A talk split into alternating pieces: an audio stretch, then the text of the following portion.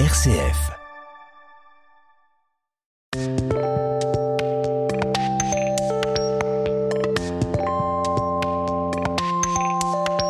Jean-Paul Deluge, bonjour. Bonjour Vincent, bonjour à tous. Notre rendez-vous hebdomadaire consacré à la philosophie en votre compagnie aujourd'hui, le croire et le savoir, terriblement actuel. Totalement actuel. Alors, les croyances ne sont pas un vernis superficiel chez les hommes. Elles sont souvent bien implantées. On leur racine dans l'affectivité, l'enfance, la famille, l'éducation, le milieu, la société, la culture dans lesquelles on vit. Elles forment le terreau des préjugés tenaces.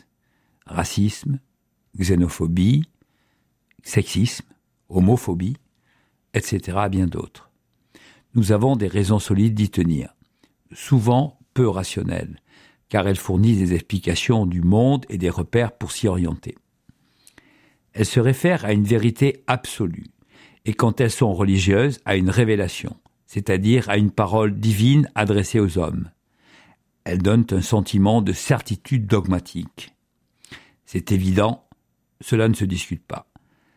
Anastorique, ça a toujours été comme ça, et ça le sera toujours. Ce sentiment peut être dangereux pour la vie de l'esprit et le vivre ensemble. Il nie la légitimité du pluralisme des opinions, donc du système qui se fonde sur celui-ci. La démocratie, il conteste l'intérêt de la recherche, de la discussion, de la confrontation et en définitive la reconnaissance de l'altérité. Si persuadé de détenir la vérité, je veux l'imposer aux autres, avec la bonne conscience que c'est pour leur bien. Je suis tenté d'exclure, voire d'éliminer physiquement ceux qui ne sont pas d'accord avec moi. Pour résister à la pente du dogmatisme, il faut développer dans la société et particulièrement à l'école une culture de la question, de la discussion, de l'argumentation, de la raison comme pensée complexe. Un travail qui devrait trouver sens dans les différentes disciplines où l'on pourrait chercher comment s'élaborent les réponses aux questions qui fondent chaque discipline. Les sciences font de l'identification de leurs limites une des forces de l'approche expérimentale. Les mathématiques elles-mêmes s'appuient sur des axiomes. Cette culture n'appelle pas à renoncer aux croyances.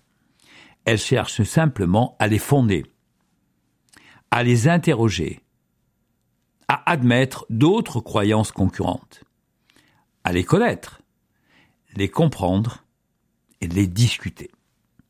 C'est ce qu'on appelle l'esprit critique. Elle ne peut se développer sans une réflexion corrélative sur ce qu'est savoir, qu'est-ce qui distingue la croyance ou la foi de la connaissance ou du savoir. À quelles conditions une thèse peut-elle être dite scientifique? Les sciences ne produisent-elles que des certitudes?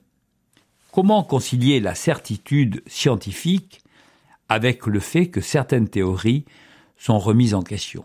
Par exemple, la relativité de M. Einstein remet en question la physique newtonienne, ou les géométries non euclidiennes la géométrie euclidienne. Cela signifie-t-il qu'elles deviennent fausses? Ce sont là des questions difficiles. On ne peut les aborder tout de suite après des démarches comme celles qui permettent de faire réfléchir sur la nature et les limites de la démarche scientifique. Qu'est-ce qu'une croyance? Question qu'il faut se poser. Comment reconnaître une croyance? Est-ce que l'on croit que Napoléon a été empereur? Est-ce que l'on croit que Dieu existe? Est-ce que l'on croit que 2 plus 2 égale 4 D'où viennent nos croyances? Quelle est leur origine? Pourquoi croit-on ce qu'on croit? Est-ce qu'il y a des gens que l'on croit plus que d'autres? Comment savoir qu'une chose est vraie ou fausse? Tout ça, ce sont des questions que nous devons nous poser avant de imaginer la différence entre la croyance et le savoir. Je vous souhaite une très belle journée.